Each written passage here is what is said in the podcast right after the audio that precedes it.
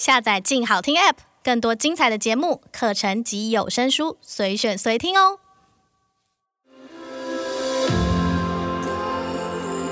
从他人的故事反映我们的样子，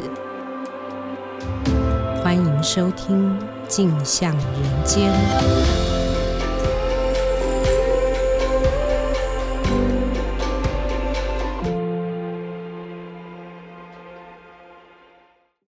是一个老人透过脸书为自己活出第二人生的故事。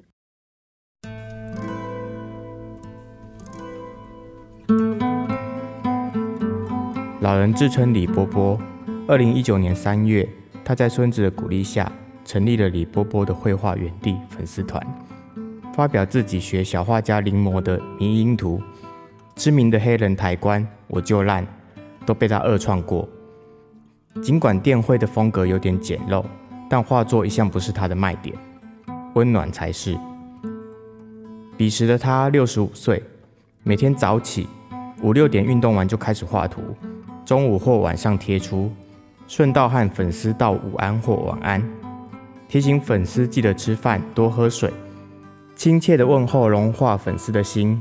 有人以他为榜样，留言回复，希望我到您这个年纪的时候还在画图。也有人期待在他的作品中获得疗愈，和他分享情伤。李波波也给予安慰，说感情要靠缘分，只是还没到而已。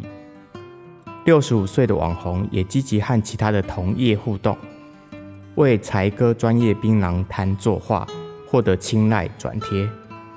但就在粉丝团经营了一年多，风格逐渐确立，也累积了一众铁粉的时候。李波波忽然发文表示身体微恙，暂停更新。二零二零年九月，李波波的孙子代为发出李波波事先写好的遗书。原来李波波在两个月前就过世了。他的遗书写着：“各位好朋友们，我一直都知道会有道别的这么一天。”素昧平生的网友在网上哀悼，也感谢他。才哥也转发表示不舍。一百多则的留言，一百多次的转贴。宛如一场完整的告别式，形式虚拟，情感真实，在冰冷的数位世界留下温度。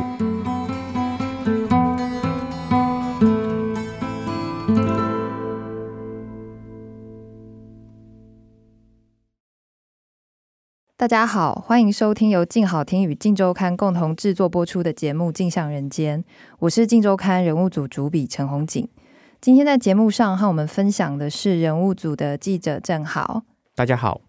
当初呢，听到郑豪报这个题目的时候啊，我们是一边看李波波的粉丝页，然后大家都觉得非常的震撼，很脑洞大开。其实李波波和他孙子的这个关系呢，并不是爷孙，也不是亲人哦，他们的关系比我们想象的更加的亲密。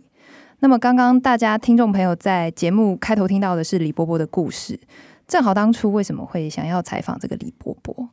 呃，其实最一开始是我们一个前摄影同事俊耀，他把李伯伯的专业介绍给我，嗯、他说这个人很值得采访。是我那时候就一直记得这个人，因为他太讨喜了，一个老人六十五岁，然后还在学习用绘图板去经营脸书。可是因为就在这之前不久，我们才采访了一个八十五岁的黄州玉女阿嬷，她就是自己的涂鸦被孙女做成贴图，还开了一个画展。题材实在太重复了，我就先存着。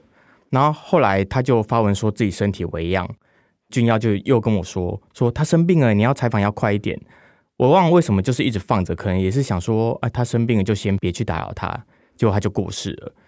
那粉丝团就交给孙子继续打理。我就想，也许李波波的孙子也会有一些故事。他当时为什么会建议爷爷经营粉砖？现在想到爷爷粉砖会不会是一个很好的怀念他的地方？像他生前那个房间，然后里面住着很多爷爷的朋友，爷爷的这些生命痕迹会不会也是回过头来鼓舞了这个孙子？我就想说，哎，也许哪一天可以去采访这个孙子，就完全不知道爷爷在过世一年后，事情就忽然间迎来了一个很巨大的反转，爷爷的人设几乎都彻底崩坏。是爷爷的人设彻底崩坏，但是他又有一个非常完整的人设，对不对？对，重新。又复出了。是李波波在前年的七月过世了。我们这边讲的死亡啊，过世很有趣，因为其实死亡有分物理性死亡或者是社会性死亡哦。那正好呢，后来他传讯息到这个粉丝专业，可不可以帮我们谈一下？说，哎，实际上联络到谁？然后就是联络到对方的时候，第一时间对他的印象是什么？好，我我就先不卖关子哈。其实李波波在前年七月过世，是，然后过了一年又一个月之后的去年八月，粉砖的经营者就忽然间发文公布了一个真相。嗯，他说几年前的一个下午，我耐着性子建立了一个粉丝专业。这个专业就叫做李波波的绘画园地，这里没有谁，只有我。也就是说，李波波是假的，李波波的孙子也是假的。这里只有一个叫陈伟华的思觉失调症患者。这么大的翻转，这个故事当然就没有再跟任何人重复。然后，就像红警刚才说，其实大家都有一种脑洞大开的感觉。我就马上传讯给陈伟华，问他是不是可以谈一下自己的故事。那他犹豫了一个月之后，就答应了。我和他约在咖啡厅碰面，我印象很深刻，因为这应该是我第一次在和受访者碰面前完全不知道他长什么样子，真实的姓名是什么。就好像我们刚才提到陈伟华，他其实也是个化名。然后我也不知道他的高矮胖瘦、年纪都不知道。通电话之前，我连他的性别是什么我都不晓得。那我走进咖啡厅，打电话给他，他接起来，我才知道哦，就是我的受访者。那受访的时候，他基本上整个人就是缩着。用很厚的衣物把自己包裹住，眼睛盯着空白的桌面，脸上有很明显缺乏睡眠的那种疲惫，做不出太多表情。那面对我的提问呢，他总是停顿很久，才艰困地挤出几个字，而且对这一路走来的故事时间序很错乱。我跟他整理很久，才把整个时间序给理清。他现在二十五岁，大四休学的时候就医，因为找不到长期稳定的工作。最后，索性在网络上生出李波波，扮演李波波，博取关注与崇拜，以达到自我满足与认同。上面这段是引用他自己说的话。然后有一天，他就决定把李波波给杀死。嗯嗯嗯。你在咖啡厅见到他之前，就你见到他的那一刻，他跟你想象中的样子完全不一样。嗯，就是我原本以为会是一个很消瘦，毕竟生病了嘛。我觉得那个疲惫的状况是一样，但他确实因为、嗯。啊，药物的关系，体重就增加了蛮多的。嗯、我觉得这所有的副作用其实都对他的生活造成很大的影响，是整个自信心就完全摧毁了。嗯、所以我在问他一些问题的时候，他甚至是带着一种抱歉的语气来跟一个记者告解，天哪，说对不起，我做了一件事情，然后我骗了所有人的感情，这样子。嗯嗯嗯，嗯，是，所以他自己其实是也对这件事情非常挣扎的。是，他就犹豫了一个月才，才、嗯、才决定要受访。是，嗯嗯嗯。可以争取到这样的受访者，本身就已经是一件很不容易的事情。对，我其实真的跟他联络了蛮久的。嗯、是是，嗯，他是一名思觉失调症的患者哦，可不可以谈一下说，诶，他是什么时候知道他自己生病了？那么思觉失调症的患者，他可能会遇到什么样的照护问题？包含情感支持啦、社交网啊。那正好这是非常不容易的，也访到了陈伟华的父亲，可不可以谈一下说？除了他个人之外，他们的家族的成员是怎么样来协助他？好，他是大二升大三的时候确诊的。那一年级的时候，他就深陷在一次感情的挫败里面，嗯、然后那个感情的挫败其实就一直延续到他二年级的时候。那也因为那个感情的挫败，就造成他在社团里面，在呃平常的课堂里面也都没有办法跟人深交，后来就确诊了忧郁症。大四的时候又确诊视觉失调症，嗯，那生病之后其实都是他爸爸带着他看诊，一看就是四年。我们后来采访他爸爸，就会知道那真的很困难，因为他根本不知道孩子怎么了，为什么一直哭，怎样才会好。陈爸爸自己是台大毕业的，但是孩子生病这件事情，除了看医生之外，他还是带着他去庙里面收经，你就会知道那真的是一个你完全。有什么方法我就去试，我也不去管任何的科学、嗯、医学或者逻辑这件事情。太无助了。对，他甚至跟我们说，我不相信精神疾病这件事，或者说每个人都有精神疾病，然后就对着我说你也有。我当时听到这句话的时候，我真的有一种他就是选视而不见。我假装这件事不存在的话，我儿子就是一个正常的孩子那种感觉，就是自己在欺骗自己。那我们采访精神科医师胡海国，他也说。视觉失调症没有什么可以检测的，不是说你可以照 X 光、可以验血、可以把脉，你只能不断的问，然后你还不确定对方讲会不会是实话。当视觉失调症以忧郁症的形式呈现出来的时候，一般人也只会感觉到自己很低落，找不到适当的疾病去安放自己，所以到最后你就会连生病的人自己都不晓得自己到底怎么了。那曾经有外国的研究统计。病人从发病到首次就医平均相隔两年，其中最重要的关键就是病识感。根据健保署的资料，目前全台接受治疗的思觉失调症患者约十五万人，但根据研究，该病的发生率约百分之一。全台估计有二十万名病人，显示仍有不少的黑数在各自的暗处中挣扎，不知道出口在哪里。那胡海国的分析是，工作和感情就是病患最常遭遇到的挫折。曾伟华因为失恋而发病，大四休学一年就医，又复学。现在毕业已经两年了，但他离开学校后找的工作都是领时薪的工读，超商店员、通讯行的美编或者是文创商店店员，最长不超过四个月。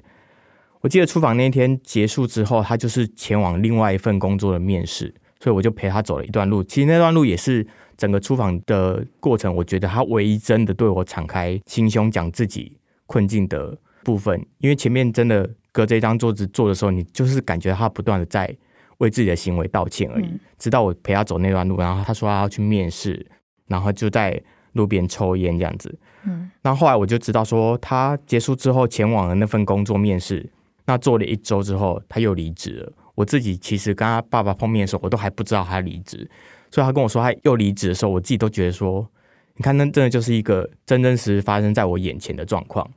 就是他一个礼拜前还要去找工作，然后也跟我说他呃顺利面试上了，就一个礼拜后碰面他又离职了。你知道那个艰困是是很真实发生在他身上的。那外国后来也跟我们强调，社福应该是关于精神疾病患者最后的保护机制。真正重要的是我们能不能多关心身边的人。听起来很俗套，可是我觉得其实是真理。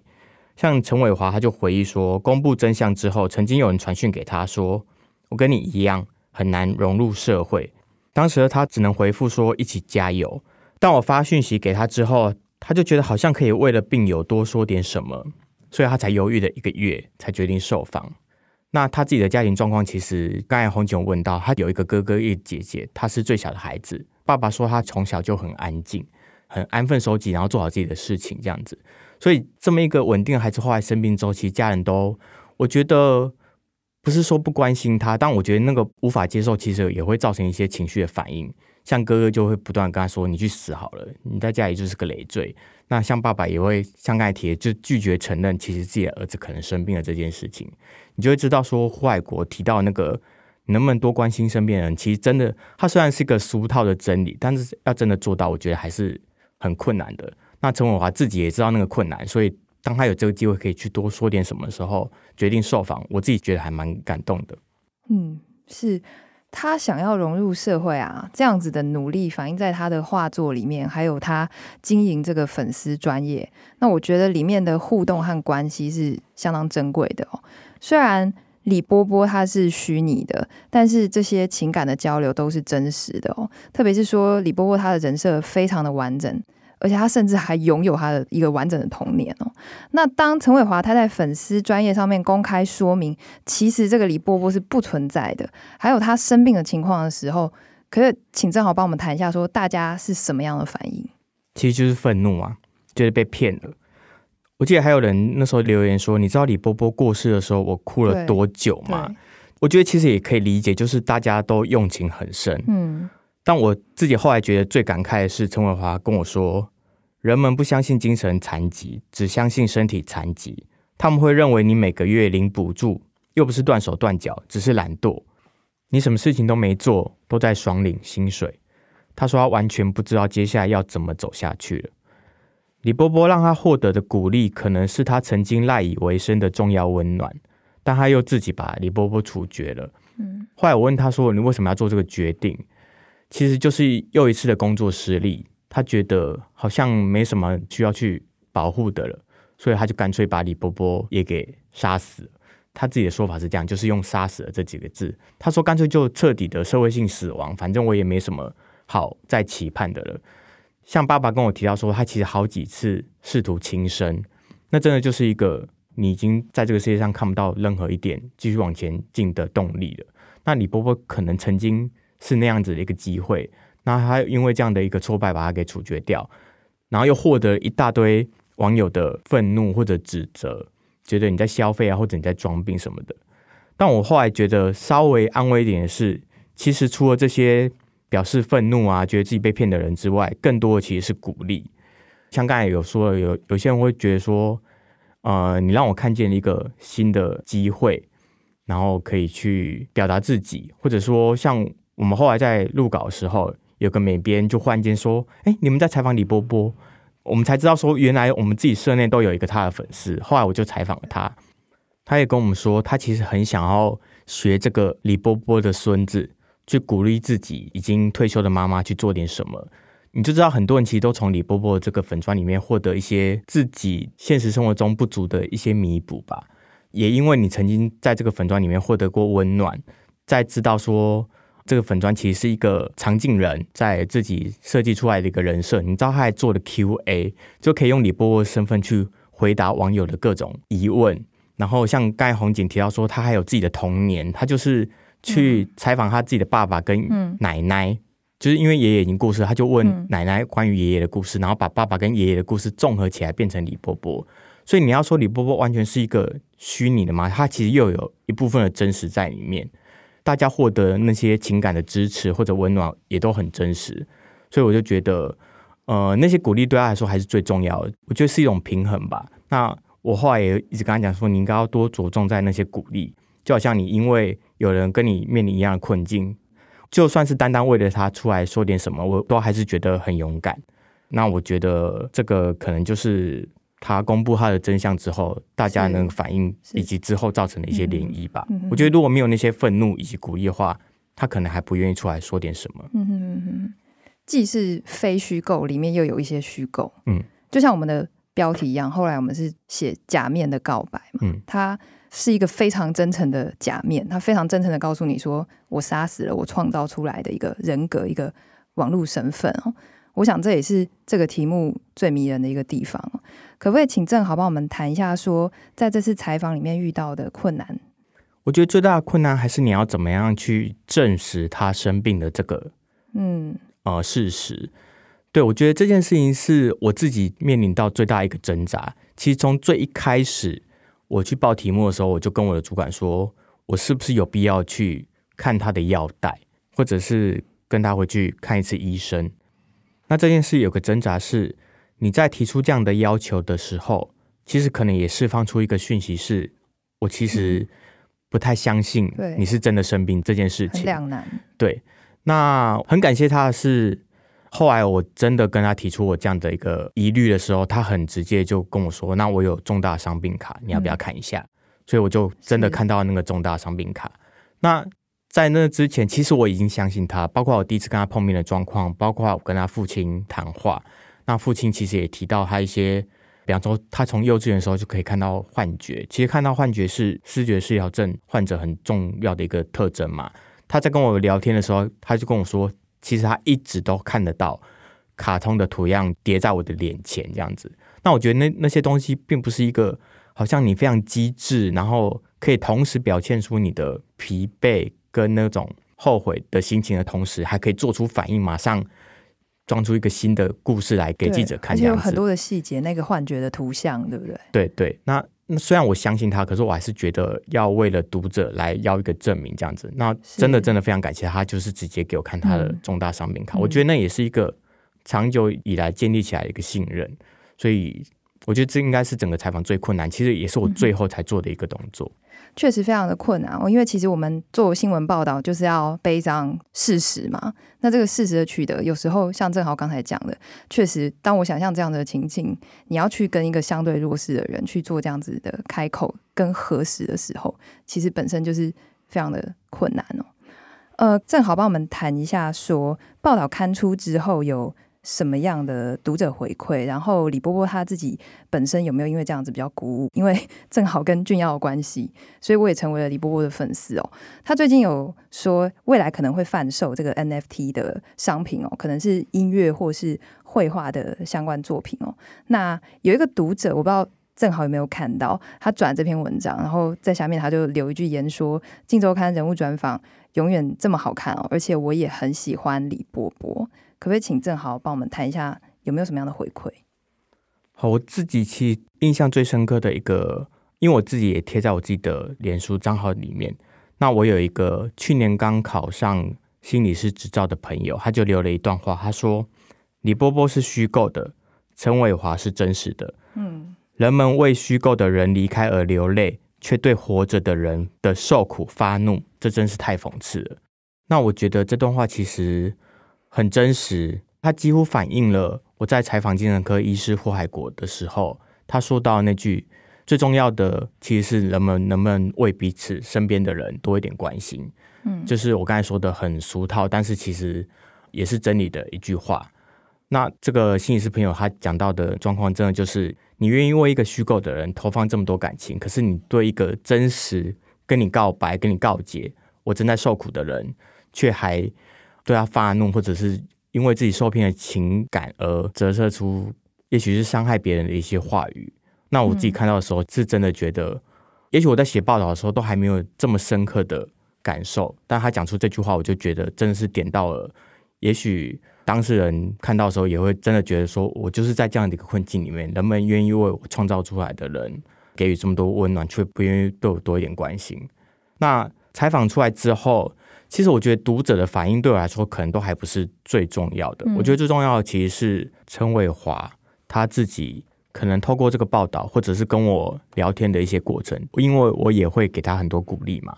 在采访之前，他已经停更了一段时间。嗯、那因为这个采访，他可能也知道说，哎，有人其实真的很关心你，或者是关心你创造出来这个粉丝团，所以他就重新开始更新了。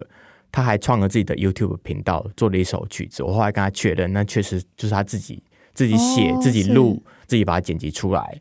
也学一个我们都很喜欢的一个呃迷音的翻译者吧，叫做好色龙。他就是专门翻译很多国外的迷音，嗯、他也开始做一样的事，然后创了自己的部落格。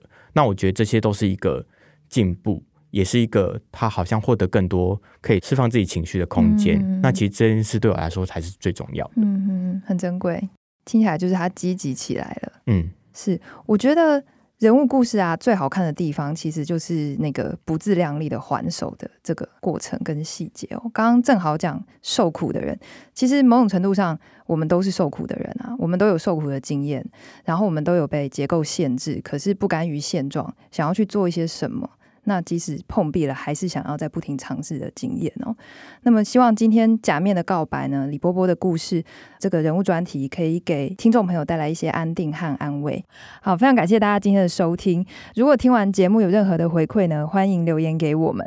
那么，有兴趣了解更多的听众，欢迎锁定由静好听与静周刊共同制作播出的《镜像人间》。